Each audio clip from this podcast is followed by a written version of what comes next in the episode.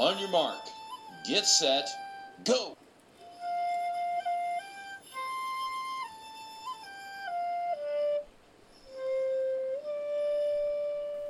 onyourmark radio 第16回目となりました。えー、お相手は編集長の小俣です。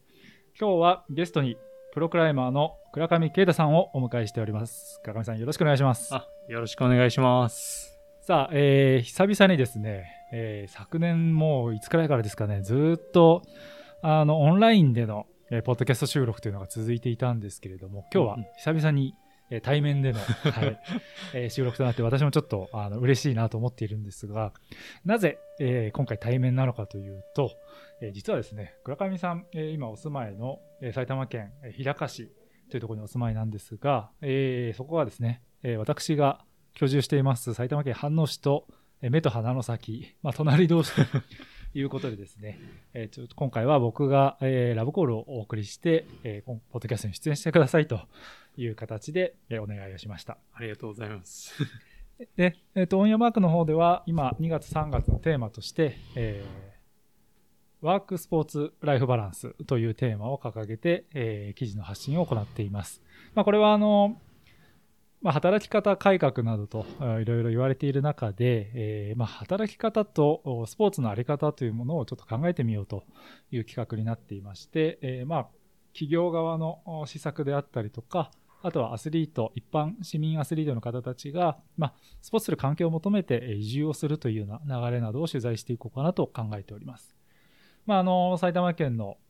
えー飯能市、日高市、えーといったエリアですね、えーはですね、まあ、郊外、えーかなり山の始まるエリアということで、えーいろんなアクティビティをする人たちが、まあ、集っているエリアでもあるんですけれども、倉上さんも、えー埼玉県の日高市というところにお住まいなんですが、はいまずは、えーそうですね、ちょっとお住まいの場所を聞く前に、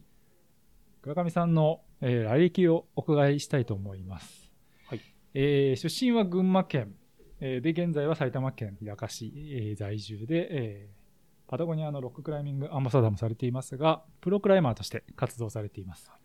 えーどんなキャリアを積まれて、今、プロクライマーになられたんですか？結構話すの長いんですけど、大丈夫ですか？大丈夫ですよ。えっと、さっきあのご紹介いただいたように、出身群馬県で、はいで、高校生まで群馬で、まあ、学んで、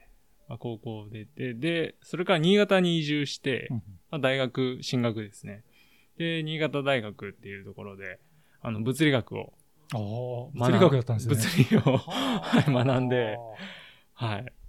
で、結局ですね、まあ大学院まで行って、ーうんうん。で、トータル8年間、うん物理学のはい。修士に進まれたんですか、修士です。そうですそうです。あーそうですか。修士まで行って、で、学部の時に2年間、ちょっとお休みして、なるほど。まあいろいろ事情があると思いますが。いろいろ事情があっはいて。で、まあ、その時に、えー大学入ってから本格的にクライミングを始めて、うんうんでも高校生の時はあの山岳部に入ってたんですね。うんうんで、その時に、まあ一番最初にクライミングに接したんですけど、うんうんそこからちょっと離れて、で、大学入って、で、クライミングジムでまたやり始めたはい形で、で、それからまあ8年間か、新潟の8年間ずっとクライミングもちろんしてて、はい。で、それから就職で、実は京都に、京都、はい、あの、移住して、移住して、はい。まあ、その、大学院出て、その、理系だったので、ええ。あの、半導体を作る実は会社に、はいはいはいは あの、就職しまして、うん。あの、セラミックスとかですね。い。はいはいはいはい。で、それから、京都はどれくらい住んだのかな ?1 年間ぐらい住んで、で、それから東京に転勤になって、うん。で、東京に半年間ぐらい住んで、で、その頃、もうすでにですね、あの、スカルパっていう、はい。あの、シューズブランドから、あの、クライミングシューズの提供っていう形で、あの、サポートしていただいてて、で、そのつながりで、そこ、そのスカルパーの靴を輸入している、はい。あの、ロストアローっていう会社に、まあ、声をかけていただいて、うちで働かないかっていうので、で、それで、その会社があの、鶴ヶ島にあるんですね。はい。埼玉県の鶴ヶ島あ、ですね。そうです。埼まあ、玉県の関鶴ヶ島。越道の鶴ヶ島インタージャンクションがあるあたりですね。すいません、あの、住みローカルトークでローカルトークになっちゃうの。鶴ヶ島じゃわかんないですよね。すみません、そうです。まあこの、まあ、日高反応から車で2、30分ぐらいうんうんのところなんですけど、で、その、ロストアローに、その、まあ、転勤、あ、転勤じゃない、転職か。はい。転職ってなって、こっちに住み始めうん。ました。うんで、ロストアローでどれくらい働いた ?5 年間、うんあの、スカルパのその靴のはい営業をやってました。なるほど。はい。それが2019年はい。までで、うんで、その間にもいろいろ海外の、まあ、クライミングトリップだとか、うんまあ国内はもちろんなんですけども、それで、どんどんどんどんクライミングが好きになっちゃって、はい。あこれはもうフルタイムでやりたいなっていう、その、自分の活動が海外での、その、大きな壁を登るっていうのを、はい。どんどんその活動の拠点がシフトしてって、あ、これは時間が圧倒的に足りないなっていう 思いもあって、それで2019年の2月か、から、えーっと、プロクライマーにはい。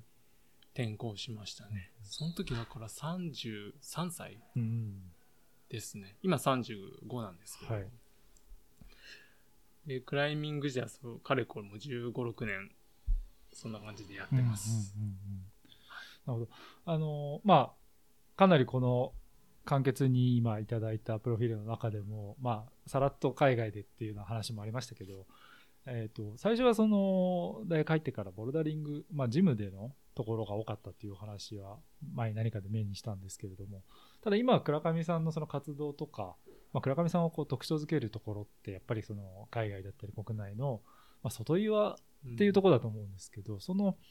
室内から外岩の移行っていうのはどういう形で行われたんですか？えーっと、最初の1ヶ月、2ヶ月ぐらいは、その大学でクライミングを、はい。そのクライミングジムで始めて、まあ、ジムでずっとやってたんですけど、そこにあの勤めてたスタッフの方たちが、いや、岩の登りって面白いから、あの、行ってみないっていうので、うん。でそれで小川山っていう、はい。あの、長野県にある、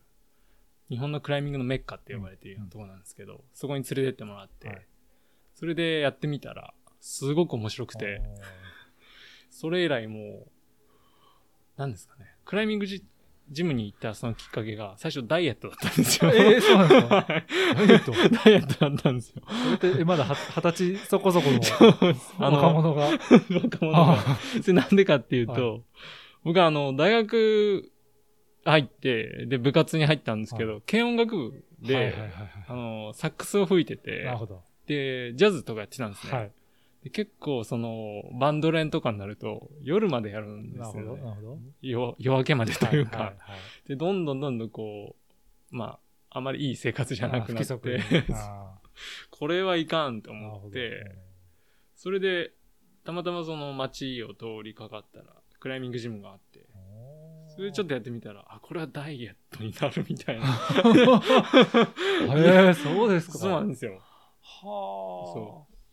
え、じゃあ、その、高校の時は山岳部っていう話だったんですけど、運動自体はど、ど、どうだったんですか？その、はい音楽っていう話だとちょっと文化系なのかなっていう気もしちゃうんですけど、ああ、どうなんですか、ね。例えば中学校の頃、あの、ね、県の駅伝メンバー選ばれたとか、そういうエピソードとかあったりするんですか？あ、ないですあ。むしろ、あ、山岳部に入ってたんですけど、高校の時に。はいで僕すごく運動音痴で、おうえ？うん中学校の頃、はい。あの、マラソン大会ではいビリケツ取ったこともあって、本当ですはい、か？本当です。体力がもともとないんですよ。よで、高校山岳部でも、すごいこう、お荷物的な扱いに。え、じゃあ山にみんなで行こうって言っても、もう本当に最後尾というか。そうです。でも本当に山登りは好きで、はいはいはい。その、そこに身を置くことがすごく好きで、で、だから本当に毎回参考は休まず行ってましたね。うん。だけど、その体力的なはいはい。面では、まあ今プロでやってるんですけど、はい だからすごく驚かれるんですけど、本当にダメなんですよ、実は。例えばその、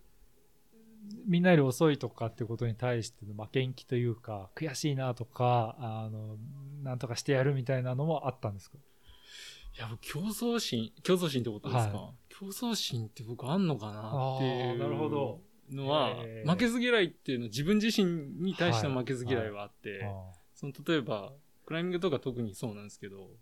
このルートが登れなかったってなると、あ、じゃあ登ってやろうと思って、それでその過去の自分を超えるじゃないですけど、うんそれでトレーニングしたりってするのは好きなんですけなるほど、ど、なるほど。競競技っていうのが僕はすごく苦手なんですよね。なるほど。プレッシャーとかに弱いんだと思います。なんかすごい意外な側面が、まあ、覗いてしまいますけれども、ただ、あの、倉上さんの、まあ、主な経歴というのも今、ちょっと手元にはあるんですが、えーちょっとその凄さをですね、私も伝えきれる言葉を持っていないというところはあるんですが、えーまあ、ヨセミテのエルキャピタン、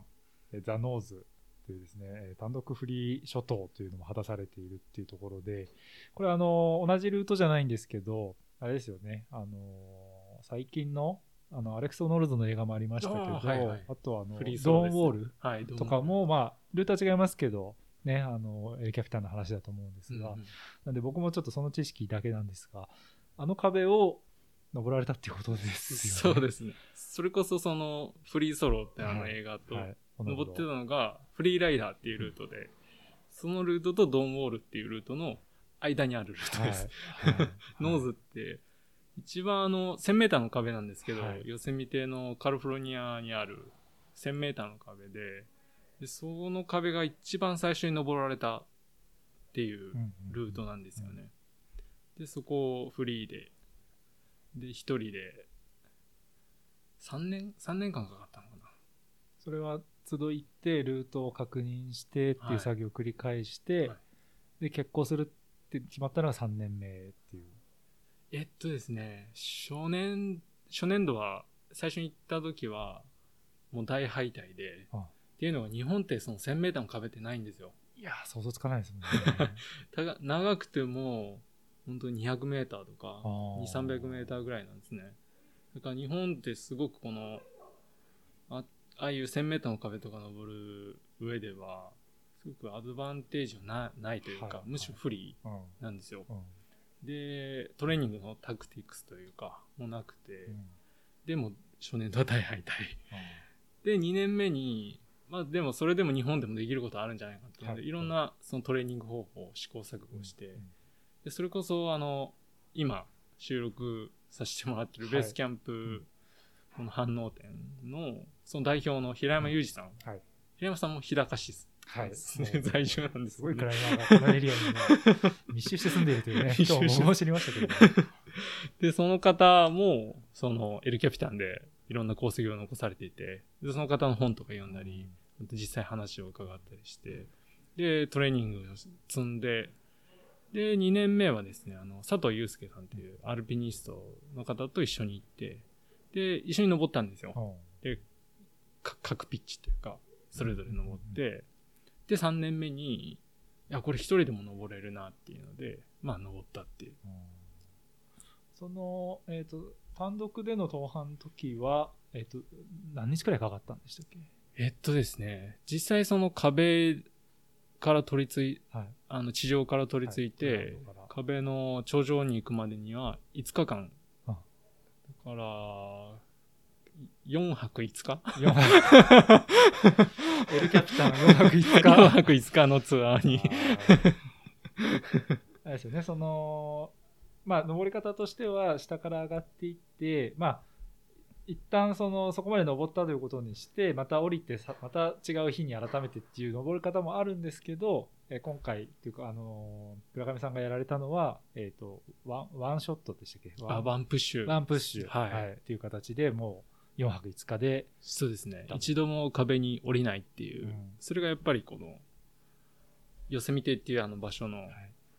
これじゃなきゃ完登じゃないよねってんいう水準があって。それを実行したっていう感じですね。まあなんかそのあたりはね、それこそドン・ウォールみたいな映像作品とか見ていると、まあ当然のようにこう壁に小さい、なんてテント、なんて言うんでしたっけ、あの、ポータレッジ。あポータレッジねはい。で、まあ風に吹かれながら眠っているっていう、こう、壁上生活っていうか、ね、断崖生活みたいなのしてますけど、あれを一人で、そうですね。一人で。孤独ですよね。まあ孤独ですね。孤独なんですけど、エルキャンピタンって国立公園内なので、はいなんでだろう。道路が見えたりして、車が通ってるのが見えるんですよ。はいはいはい。まあ、でも逆にそれが孤独にさせますけど、あーなるほど。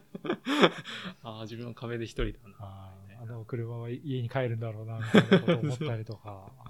あ早くお風呂入りたいなとーか、実際あったりして。でも、すごく、なんだろう、静かな時間でう、んうん、僕は結構好きなんですよね。なるほど。うんうんまああの世界的な快挙としてそのザ・ノーズの、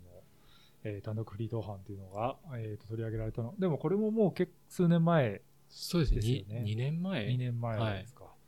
でまあ、その後もいくつも、えー国内も含めて活動があの活躍が目立つなというところもあるんですけれども、えーまあ、そのマイケルにいとまがないところで最近あの本当につい先日ですよねあのクリネストラインに、あ、えーはい新しい記事が上がっているのも拝見しまして、はい。パタゴニアのですね。はいパタゴニアのところで、えー小川山の、えー話も出てましたけれどはい。ちょっとここの、あの、すごい、ストーリーとして僕も面白いなと思ったんですけれども、ちょっとざっくりして申し訳ないんですけど、どんなクライミングだったかっていうのを教えてもらってもいいですか？えーっと、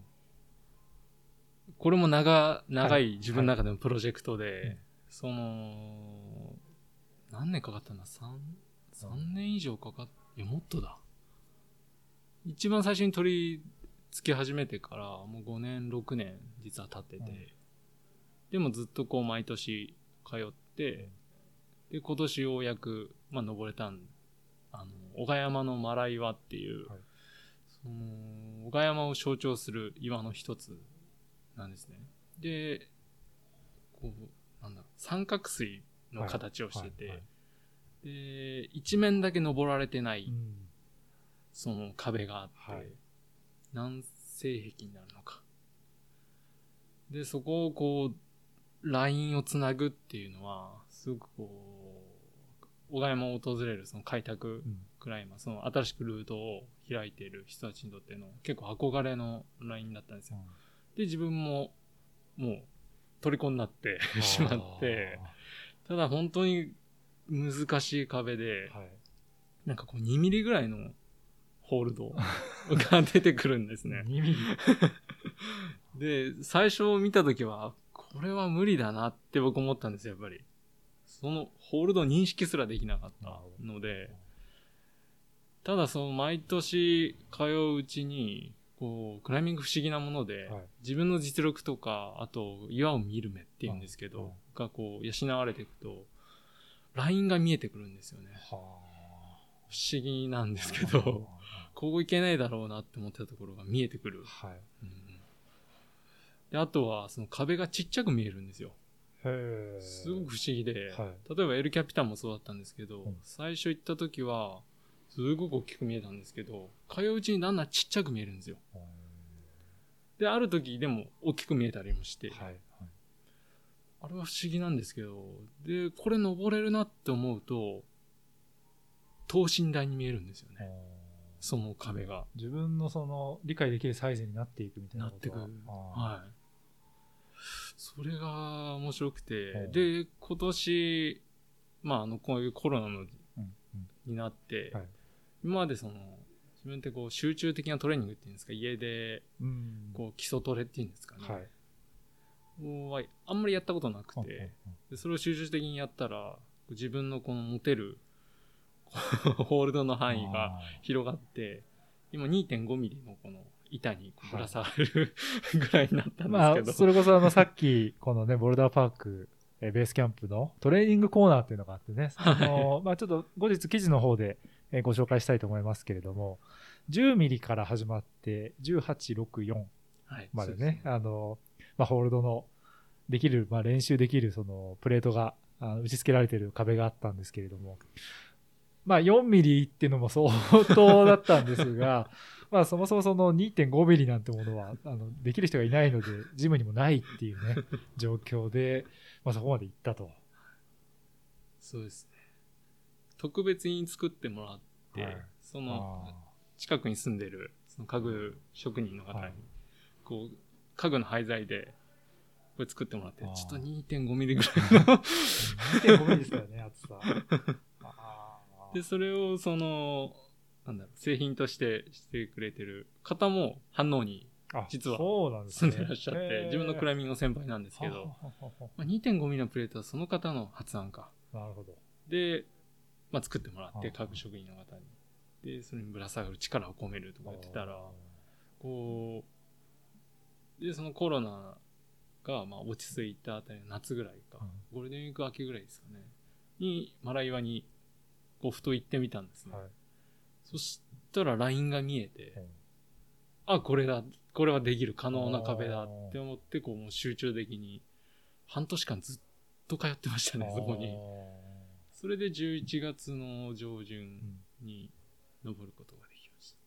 うん。それはもう本当にその、まあ、さっき練習は2.5ミリ。でもさっきは実際壁は2ミリともおっしゃってましたけどそこはもう完全にその練習の成果というかですね。はい。なんか、不思議だなと思うのが、やっぱ不可能って思ってると、はい、ラインって見えてこなくて、うん。あ可能性あるかもしれないっていう、その自分の実力とかうん。経験値が上がって、思ってみると、なんかラインが見えてくるっていうのが、すごく面白いです。それって、まあそのいろんな難易度で多分起こりうるかなとも思うんですけれども、うんうんそういうラインが見えるようになったのって倉上さんはいついつどれくらいのレベルからですか？えっと、いや、でも、その、みんな、初心者の方でもはい。LINE って見えるんですよね。うんでも、その人の実力の LINE しか見えないんですよ。で、経験値とか自分の実力が上がってくると、LINE の見える幅が広がってくる。なんか音音楽と似てるなって僕はクライミングと思ってて、はいその作曲をするにしても、例えばそのコード進行だとか、あ。と音色だとか、あとテクニックだとか、はいはい。その最初初心者でドレミファソラシドとかだと笛で、吹けないとすると、難しいジャズの曲とかって吹けないじゃないですか。も。ちろん。で、いろんなこのジャズの曲を聴いたり演奏したりする中で、その曲が吹けるようになるし、で、自分、もっともっとレベルが上がっていけば自分で作曲もできるようになる。だからそのプロセスっていうんですか、なるほど。と一緒うんで、だからその、みんなラインは見えると思います。なるほど。ただその見えるその幅っていうんですか、まあ、相対的なもの。このマライワの、えー今回登られた面も、えー1984年に、えーまあ、吉川さんと室井さんという両名にまあ、壁の中腹までははい。あのラインというか解決されていたとただそこで途切れていて何年ですか？もう30年以上30年以上ですね。40? 40年近くですねもはやね84年ですからそうそうですね。まあ止まっていたところに誰もだからそれを期間中ラインが見えなかったっていうところをうん倉上さんが去年見えたっていう話ですもんね。そうですね。ぶら下がってこう、そのラインをやってみた人は何人もいて、はい。で、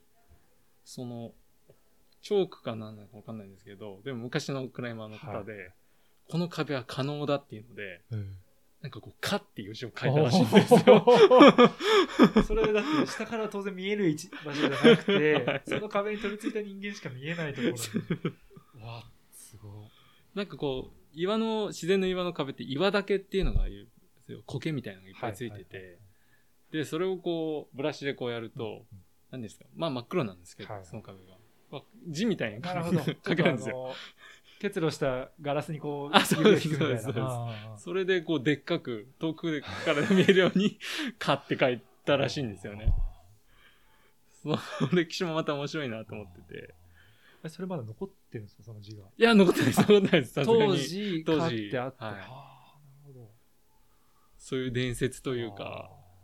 が、もあったりして、で、ちょこちょこその、この人がトライしてたんだよとかいう話は聞いたんですけど、なるほど。でも、もう、いなんかそのクライミングでいいなって思うのが、何ですか、敵、その壁にラインを見出して、よし、やるぞっていう人を、なんだろう。伝えていくみたいな。受け継いでいくって言えばいいんですかね。残していくって言えばいいのか。っていうその文化があって、うんはいはい。で昔っていうかまあ昔だとその岩を削ったりして、うん。そこに無理やりラインを引くとかいはい。うこともされたことはあったんですけど、でもその1984年とかそのあたりからはまあフリークライミングっていうのが入ってきて、まあよりフェアに登ろうっていうので、だったらこうやっぱ残してってくれたんですよね、先輩たちが、うん。ありのままの壁のままで、それにかなり感動しました。あありがとうございますって感じです。ー今回のマライワも倉上さんはあのあえてちょっと自分は登ったけれども後続、まあ、更新続く人たちが、まあ、少なくとも2種類ラインを取れるような自分も登り方をしてっていう記事で見ましたけれども、はそれもやっぱりそういう思いがあって、い。はい。あありましたね。うん。やっぱりクライミングの魅力というか本質的な部分に自由っていうのがあって、それはいろんなその捉え方があるんですけど、例えば道具から解放される、そのフリー、フリークライミングその道具からの解放っていう意味で自由になるっていうのがフリークライミングなんですけど、で、ラインの取り方、その登る、ラインの取り方もより自由を残したいっていう思いがあって、ただその、全くその、まあ、ボルトを打つか打たないかっていうところだったんですけど、そのうんえーっと、自分を確保するためのはい。器具をい岩に打ち込むか打ち込まないかっていうところで、極力その自由を残すために、っていう思想のもと使う、はい。はい。ラインを描きました。あーなんかそのそういった考え方とかあとはその登る過程とかも含めて倉上さんはかなりこだわられてやっているっていうのはいろんなところでも語られていると思うんですけれどもあのもう一つその今回、まあ、クリネストラインの記事を見て、まあ、あとその倉上さんのその公式ページの、まあ、今までのレポートなんかも拝見して思ったんですが文章がめちゃくちゃお上手ですよね。これってどどういう どういう過程を経てそああいう文章を書けるようになるんですか？え、ありがとうございまいすや。本当にそう思って。いや、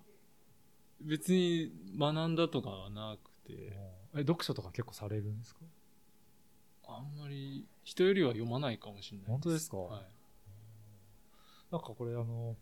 僕すごい前々から思ってるんですけどなんかやっぱ山岳の人たち山岳雑誌とかもそうなんですけどうん。山の文化ってすごく文章と密接だなと思っていて、うん。なんか今70年代とか80年代の山岳雑誌とかを見るとうん。なんか文章の密度がすごい濃くて、でやっぱロロマンもあるし、なんか男気っていうか、こう、なんかすごい感情がちゃんと入ってる文章だなって思うんですけど、なんかそれ、その伝統ってすごい、あの、山岳の雑誌は今も根付いてるかなっていう、まあ、クライマーも含めて、なんですけど、倉上さんのあの文章を拝見した時にすごくそれ感じたんですよね。あありがとうございます。それってなんか、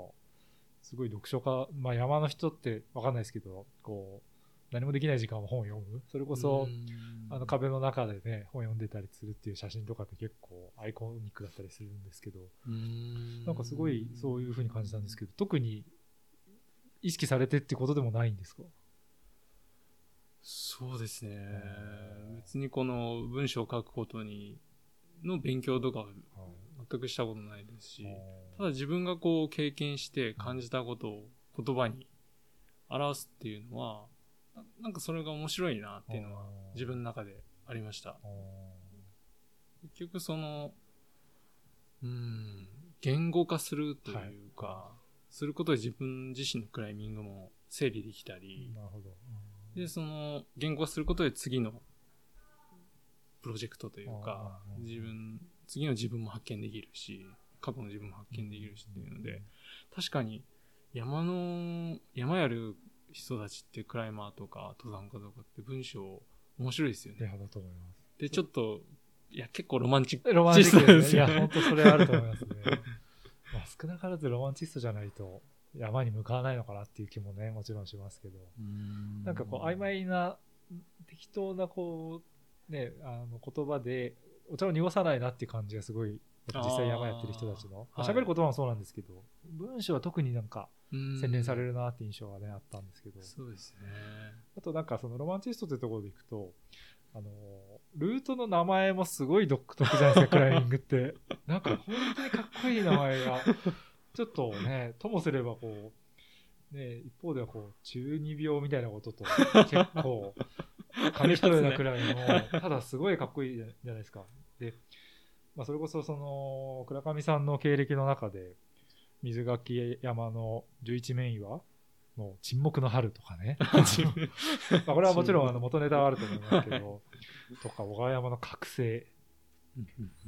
あと、まあ、同じく11面岩の、これ先日って読むんですかね、先日の瑠璃？先日のルリー。ああとか、なんかちょっとね、すごいかっこいいですよね。ロマンチックな。確かに、先日のルリも、沈黙の春も、あの、はい本から持ってき、本のタイトルが持ってきた、あ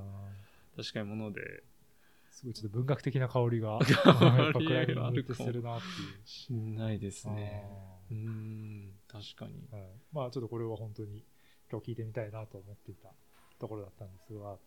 えーまあもう一つ、先ほどちょっとジャズの例えなんかも出ましたけれども、倉上さん、今日、えーちょっと先ほどですね、あの、岩場で、えー登ってるシーンの撮影なんかもさせていただいたんですが、えーおもむろに尺八を 取り出されまして、えー生演奏に預かったんですけれども、ちょっと、あれですかね、その生演奏の様子もえー録音しましたので、お聞きいただきましょう。どうぞ。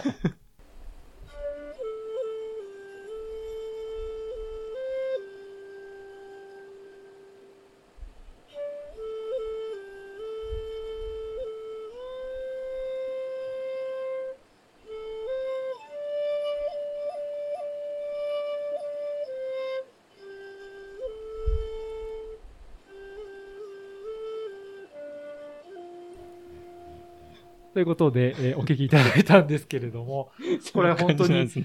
今登った後にですね、あの、岩の横でですね、えー演奏いただいたというのがあるんですが、尺八もかなり入れ込んでやられていると。そうですね。面白いですあ。尺八面白いです。本当に。文化的にも、実際楽器としての自由度っていうんですか。すごく、その自由度が広いんですよ。あ穴が、その手穴が、ただの竹の筒ーに、はい。まあこう、が貫いてあるあ、真ん中に穴が貫いてあって、で、手穴が5つしかなくて、5つだけなんだ。いや5つだけなんですよ。それで、あれだけの、その西洋的な音あも、その、日本的な音も奏でられるってーいう、すごく面白くて、もともとあの、サックスやってたので、はいはい。ああ、なるほど。はいまあ、ひ広い意味でか管楽器って言い方がそうですね。できるんですかね、はい尺八もね。あで、尺八はなんかこう、いろんなこの口の角度だとか、ああと指の開け方の具合とかで、すごく幅広い音が作れて、あの自由だなっていうのに惹かれて、ずっとやり続けてますね。ちょっとまあ強引に共通点見つけようとすると、やっぱクライミングとの共通点として自由さみたいなありますところがやっね。ぱり。自由と多様さっていうのが、やっぱりあります。うんうんまあ、あのー先ほどちょっとお話出て、僕と倉上さんがちょうど、まあ、同い年、えーと85年世代っていうことなんですけど、僕はちょっと85年世代の知り合いで尺八やってるものというのは存じ上げなかったんですけれども、いかにしてその尺八と出会ったんですか？えーっとですね、寄せ見て行った時に、最初に楽器をまたやり始めたいなって思ったきっかけがあって、寄せ見て行った時にあの、ニコラ・ファブレスとショーン・ベネデラ・オドリスコルか。っていう、まあその二人もパタゴニアのアンバサダーなんですけど、で、楽器やるんですね。一人はギター弾いて、一人は笛吹きなんですよ。で、それを壁の中持ってくんですよ。おー。鮮明ギギターもですか？ギターを。マジっすか？しかも2、3本持ってくんですよね。すごいですよね。ああ、弾きに行ってるんですね、そうです、そうで、実際そのルートを登って、登りながらで夜奏でてっていうのを見て、で、キャンプ場でももちろん奏でて、あ、これってすごくいいなと思ったんですよ。なんか、言葉じゃちょっと表せないんですけど、はいはいなんかこういうクライミングの接し方もあるんだなと思って、それまで僕は結構その難しいルートを登るとか、難しいグレードを追い求めるとか、なんだろう。普段の生活とちょっと乖離してたんですうんうんよね。うんああ、なるほど。うんちょっと表現が難しいんですけど。はいまあ、クライミングはもうせん、クライミングとして、そうです、集中してやるもの。はい。もう別の、で、その岩から離れたら、はい日常生活だ、みたいな。そうです、そうです。あで、彼らは、ライフスタイル、あその生活の中にクライミングがもうセットというか一緒だったんですよ確。かに。で、それを音楽がつなげてるっていうのがすごく面白くうんなるて、ほど。うんあ、これはなんかすごく魅力的だなっていう自分の中で、まあ、知り得てなかった、はい。はいそのクライミングとの接しあ方、音楽との接し方だったんで、まあこれは自分もなんかやってみようと。あはいはいはい。で、山梨にその水垣山とか、うんうんその、あと長野の大山とかうん行く、よく行くんですけど、その帰り道に尺八の、そのお稽古場というか、ショップがあってそこに立ち寄ってみたんですね。はい。で、先生がいらっしゃって、で、今その方に私あの指示してるんですけど、で、そこで尺八をこう、吹いてもらって、で、どうぞって言ったら、でもその、間近で吹いてもらったので、はいもう虜になっちゃって、その日も尺八買いました。結構高いんですよ、尺八って。マジっすか？え、差し支えなかったらどれくらいか？はいや、もう、ちゃんとしたやつだったらはい10万以上はします。あ、なるほど。結構、いたしますね。ただの竹の筒なんですけど、まあでも作るのにすごい時間と労力がかかるんで、なるほど。単純にこう作る労力、まあまあ時間、人件費とか考えても、まあでも完全に天然素材からじゃないと作れないものっそうですていうことでもありますよね。はいで、尺八のサイズに合った竹を見つけなきゃいけないんですよね。はいはいはい、そもそも。だから一本作るのにすごい日数もかかるしな、るほど。まあ逆に安いなって僕はなるほど、なるほど。はい。思ってるんですけど、うんうんうんじゃあそれで始めてもう2年ちょっと経ちあます。あ。まあ、あの、先ほどね、皆さんもお聞きいただいたと思うんですが、あんな流暢な、まあ、演奏もされつつ、今はあれですよね、その、まあ、いくつかこう、免許改伝とか市販とかっていう、まあ、結構はい段階性になっている中でも、だいぶこう順調にステップアップされているという。一応そう言えるんですかね。ちょっと謙虚な気持ちみたいな。そこはちょっとコメント差し控えたいんですけど。ちなみにその、どういう、まあ、段じゃないですけど、どういうくらいに今はいらっしゃるんですか？えっと、流派にも実はよって、何十も流派が日本にはあるんですけど、その中の私は登山流っていうほ流派に属して、はい。まあ先生が登山流なので、を習わせていただいてて、で、今、その、竹号っていう。のを与えていただいた状況ですね。あまあ、名前として、その、はい演奏者としての名前に当たるような語ををつけられていると。はい先生の名前が龍山先生っていう方なので、はいはいで師範になると山っていうのがつくんですよ。なるほど。あ、はいその流祖の、その、えーっと、なんだっけ。えっと、やばいな。破門だな。これはあ中尾登山さんっていう方が流祖で。あ危なかった、危なかった。で、その山っていうのを師範代になると与えられるんですね。なるほど、なるほど。でその龍山先生っていうのは龍に山。はい。で、その龍、私はその方に習ってるので、龍っていうのを与えられるんですよ。あその先生の名前の。で、龍に、私はあの、啓太って言うんですけど、ーはい。その啓の字の真ん中には心っていう字があるんです。で、龍神っていう名前をを与えていただいてます。なるほど、なるほど。あ芸名ですね。ーなるほど。芸名っていうかその演奏者として活動するときは、はいその、その名前。その名前を使うっていう。あじゃあ、筑号っていうのは竹の号ですか？あ、そうです。要は尺八が竹だから、はい。その尺八界の通りな全体のことを筑号と呼ぶと。そうです。ねで、筑後と、えーっと、そうです。その龍なんたら、あ、はいじゃない先生の名前をいただいてるときは、筑後で、で、そこから師範試験に合格すると、その、龍祖の山っていうのを、はいはい、。をいただくことがでい、ただくことができるっていう、習わしですね。そこはじゃあ、その、クライミングの活動と並行して、はい。師範の方へと進んでいきたいという。邁進しております。なるほど。これ、あの、先ほどもちょっと事前にお話も伺ってましたけど、結局その憧れた、まあ、衝撃を与えてくれたあの二人に習って、ヨセミテの壁の中でも演奏されたりしたんですか？あ、吹きました、吹きました。あーおととし、まあ、四隅で行ったんですけど、実際尺八持ってって、吹きましたね。でもやっぱひ一人で登ってると、結構夜時間あるんですよ。なるほど、なるほど。まあそうですよね。そこで1時間ぐらい吹いて、でも尺八って難しくて、そのはい風が吹いてると音鳴らすの難しいんですねな。るほど。それはちょっと難点だなっていうのはありましたね。でも高いところ登れば登るほど当然風がそうですね。ですよね。はい。それはちょっと対策を練らないとなって。まあでも後にも、まあ後にもわかんないですけど、間違いなく先にはそんな尺八を吹いたクライマーはいないでしょうから。あ壁の中では、ねどうなんでしょうね。エルキャップで初めて尺八を吹いたっていう、ね、もう一つ初めての称号も。人間かもしれない。はい。いや、そんな、倉上さんですけれども。ちょっとその、もうクライマーとしての活動というのは本当にマイケルにいとまがなくてですね、えー逐一お話ししてるともうそれだけでおととし終わってしまうんですが、まあ、今回は、えーワークスポーツライフバランスということで、まあ、特にですね、今日、えーお話、えー伺っているのが、まさにこう、クライミングジムの、えー中でですね、今収録をしているんですけれども、えーボルダーパークベースキャンプ、えーというですね、埼玉県飯能市にある、えー大型のボルダリングジムでの、えー収録となっているんですが、まあ、その倉上さんが今お住まいの日高市、そして隣の飯能市、まあ、クライマーの方がね、すごいいっぱい住まれているとも思うんですけれども、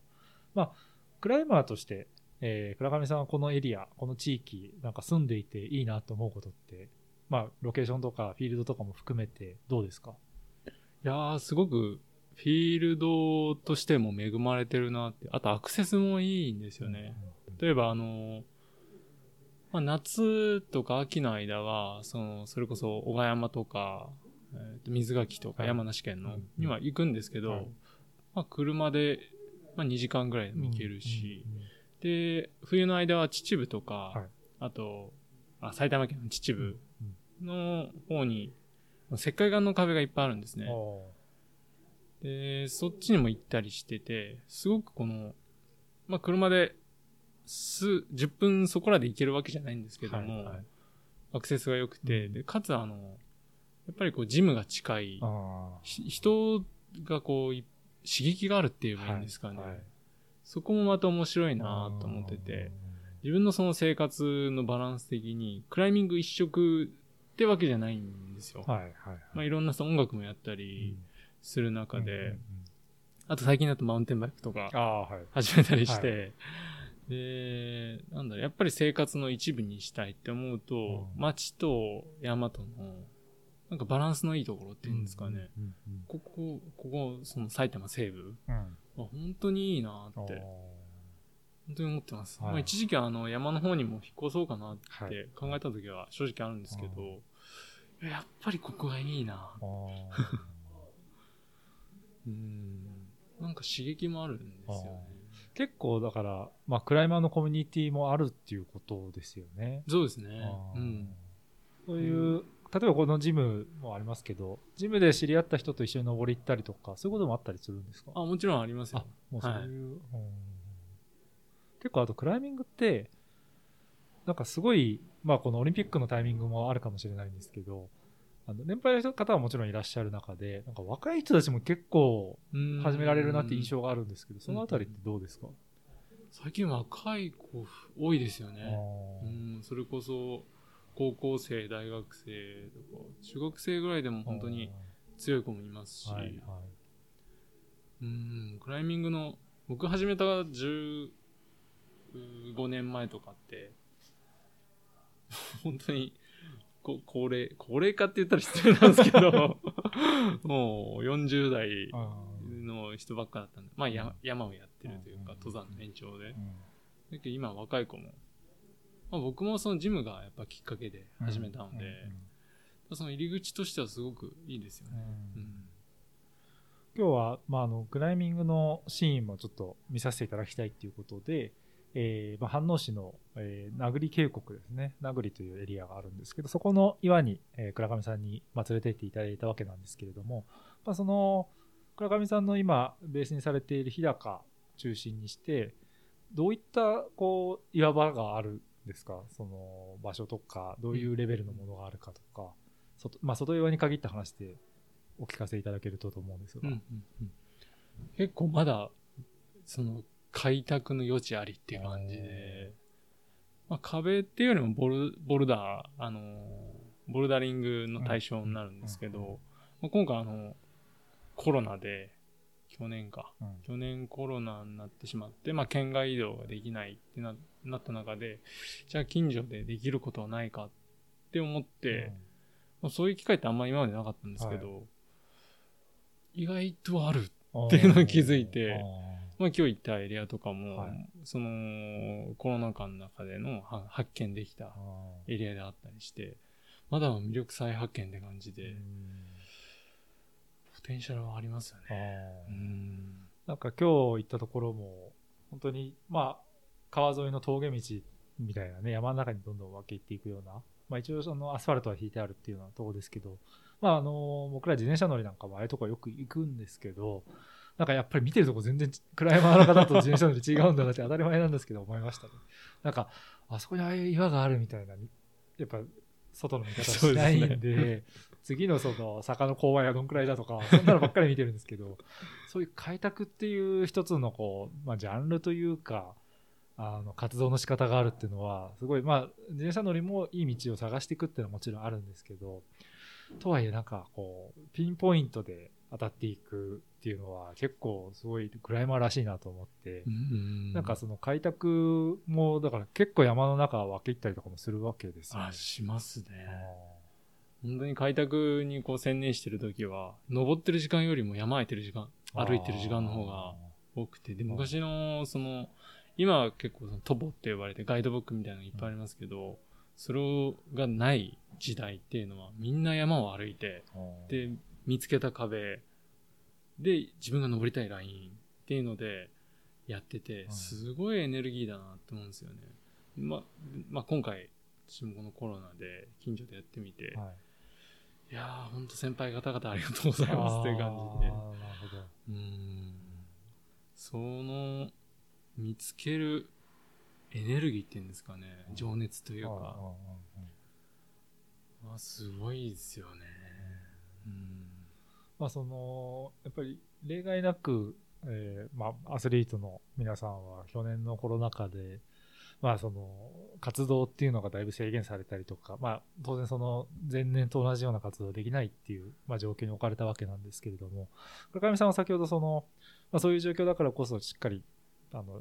トレーニングの方の密度を上げたっていう話もあったんですけど、うん、まあ、あのもちろん日によって全然違うと思うんですけどちょっとそのプロクライマーのトレーニングの一日ってどんなことされてるのか、これは 興味があってお伺いしたいんですけれども、どんなトレトレーニングっていうと、どんな、結構、その、あの、ウェブなんかにもちょっと出てたような情報だと、あの、まあ、いわゆるランナーがやるファットアダプテーションみたいな、その、脂質代謝の体を作るっていうようなことも以前はされていたっていうのは、ちょっと拝見はしたんですけども、はい、まあ、ちょっとそういうランナー層にとっても結構興味深いテーマだと思うんですが、トレーニングって何を、どんな風にされてるんですか？えっと、まあ、いろいろやりましたね。はい。はい、本当に。それこそその、えー、ローカーボダイエットとかもしましたし、はい、あとは食生活も見直した、あの、ビーガン食とかもしたり、うん、あと、まあ、それこそ低糖質の、うん、まあ、いろいろやったり、あとは、まあ、実際クライミングのトレーニングでも、ランニング、ランニングは僕あんまりしてないんですけど、あでもその中の一つ、マウンテンバイクは始めたりはしましたね。うん、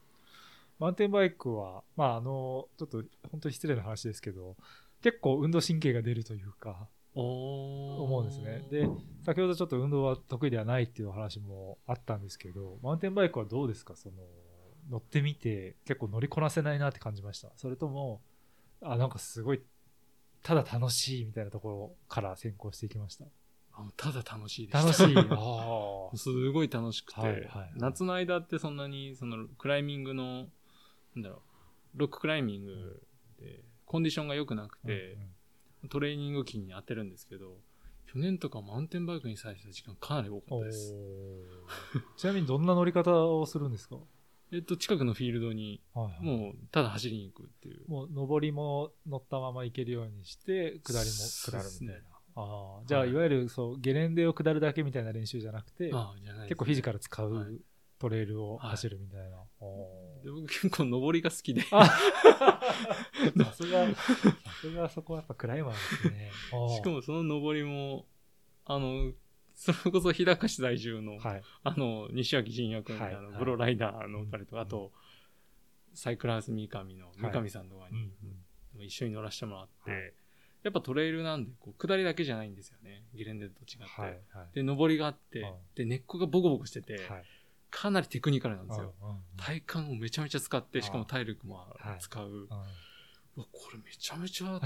いいトレーニングにもなるし、実際面白いみたいな、なんか達成感があって、なるほど。ああれはね、だから同じ50メーターぐらいの坂に、もう2時間ぐらいずっとそこにいるみたいな。ー もう上りの練習してるっていうね。足をつかずにはい登りきれるようにそうですね。あれが面白いんですよね。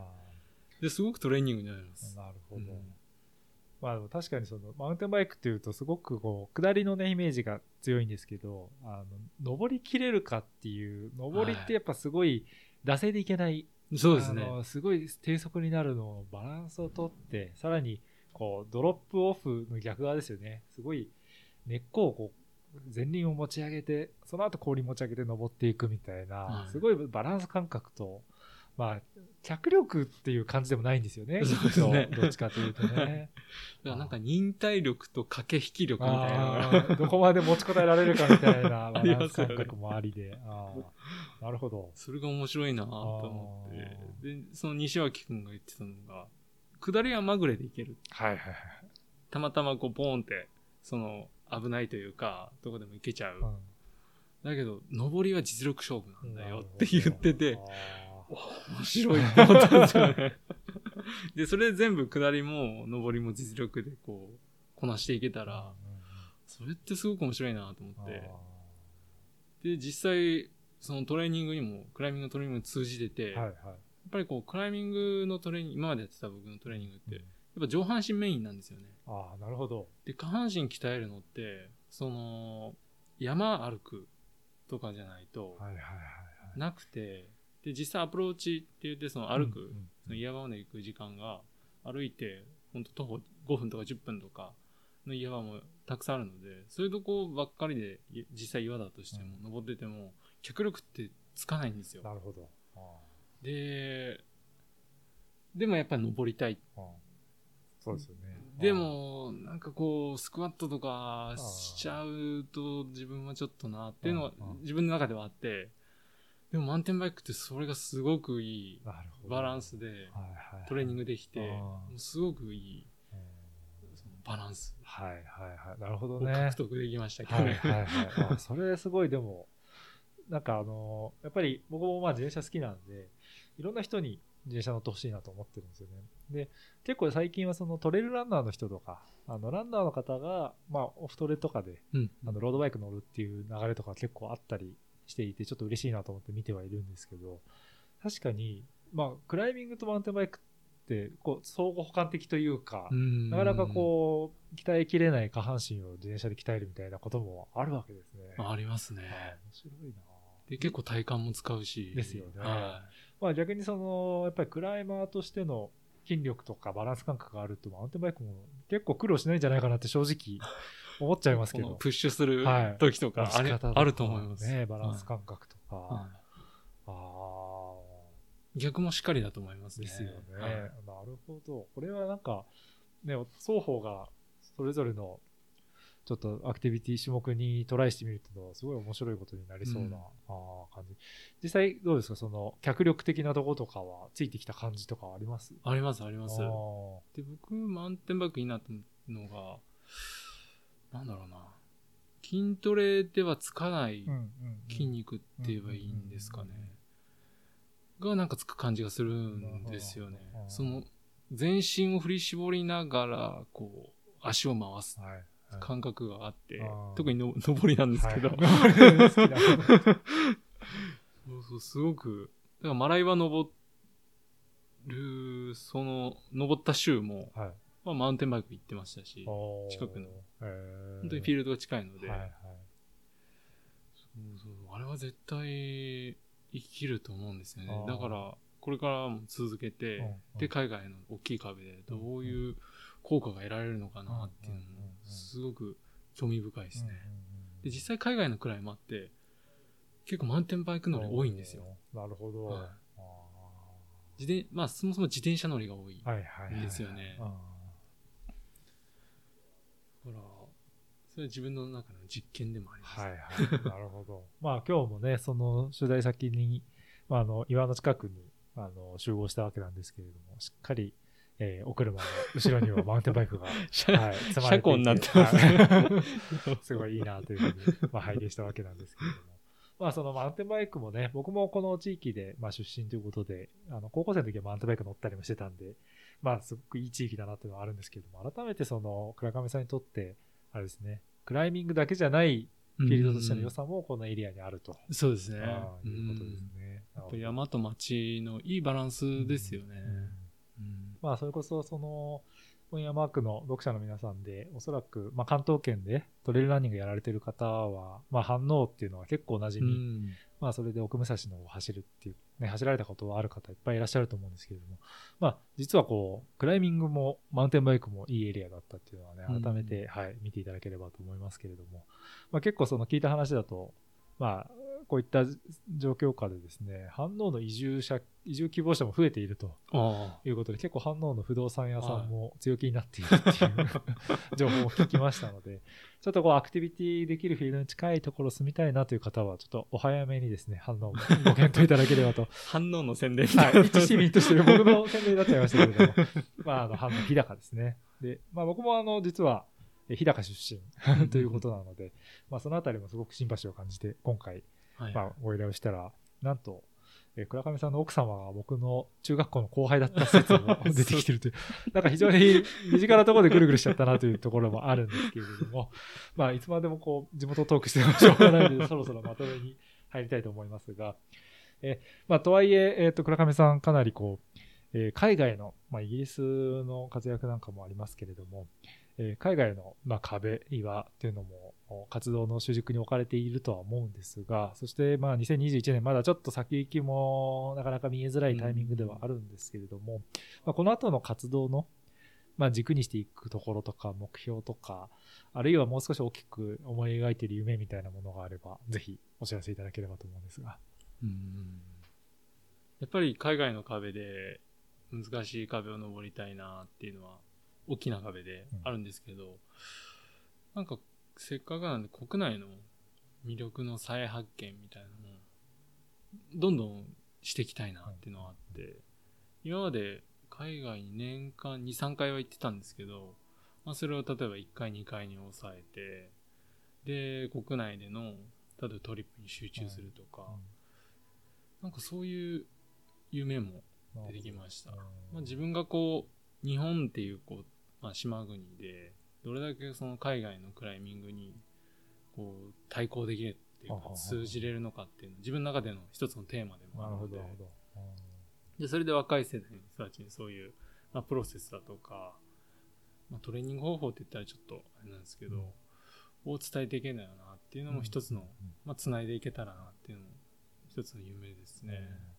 ちなみにその、なんかこう、ブルーオーシャンじゃないですけど、まあ、山の話して海の話するなって感じなんですけど、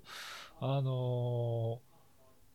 ここは今後来るであろうみたいな、そのクライミングのエリアとか、全然開拓されてないみたいなところってあったりするんですか？日本で。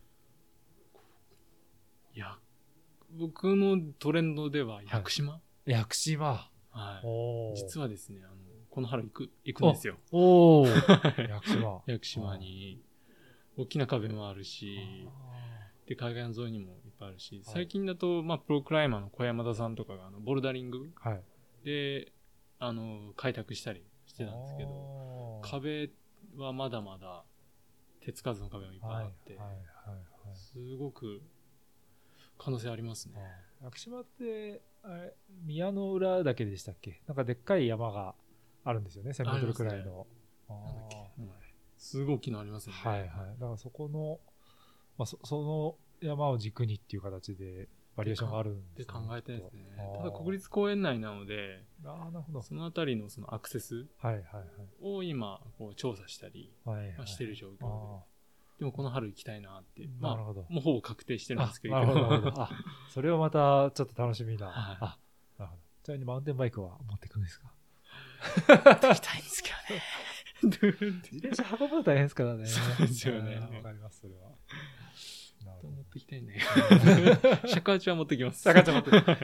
ということは、まあ、あの、近々、えー、屋久島の山の中に釈迦中の色が響き渡るっていうのは、まあ、間違いなく、この春ね、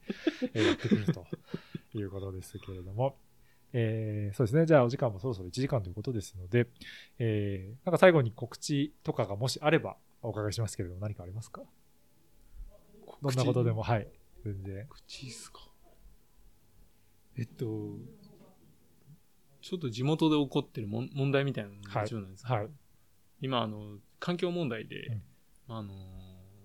メガソーラーはい。はい。の、あの、反応なんですけど、に携わってて、で、あの、あず山中っていうところで、反応と青梅の境目のところですね。そこの、そこにめ巨大メガソーラーがで、木を切り切り崩してできてしまうっていうので、今反対運動に、まあ、加わってるというか、自分も協力者としてやってるんですけども、うーん、そう、その点です。はい。今宣伝ってわけじゃないんですうんうんよ、うんね。まあ、その、みんなに関心持ってもらいたいなって。は知ってほしいメッセージとして、い。うんうん出していくっていうことですね。やっぱりこう、せっかく山とこう町が近くて、うんうんうん。で自然環境がこれだけ恵まれてるところ、なんだろう、そういうことにしちゃうのは残念だなっていう。のが結構、そうですね、この森とか自然に近いところに住んでる一人として、まあ発信していきたいメッセージですし、うん共有していきたいことだなっていうのは、うん。はい、あります。まああのやっぱりフィールドがあってこそのうん。スポーツであったり、まあ、マウンテンバイクもクライミングもそうですけれども、はい。まあ、そういったところでこういう郊外だからこそね、うん。あの流されるんではなくてはい。しっかりもう自然を守っていくっていう動きがまあ先導を切ってそういう立場になるとねこういう街もいいかなっていうのはもう思っているところですけども、はい。まあ、そういったあ事情もあるというところで、まああのそれもこうやっぱり地域に住んでみると見えてくるっていう問題でもあったりとかすると思いますので、まあ、ちょっとそういった意識なんかも持ちつつですね、はい。えー、平か反応ライフを、はい。まあちょっと無理やり反応をつけてますけど。う んいや、でも本当い。いところ です。ね。くて。あのまあ本当にあの読者の皆さんもですねあの気軽に遊びに来ていただいていろんなアウトドアアクティビティできるエリアだと思いますので、えー何かあればね本当にえー編集部にでも投げてもらえれば 僕が案内しますので 僕はできできる範囲ですけれどもあの楽しんでいただければと思いますでは倉上さんのまあ今後の活躍というのもですね、えー引き続き注目してえーいきたいと思いますはい。ありがとうございます。はい倉上さんありがとうございましたありがとうございました。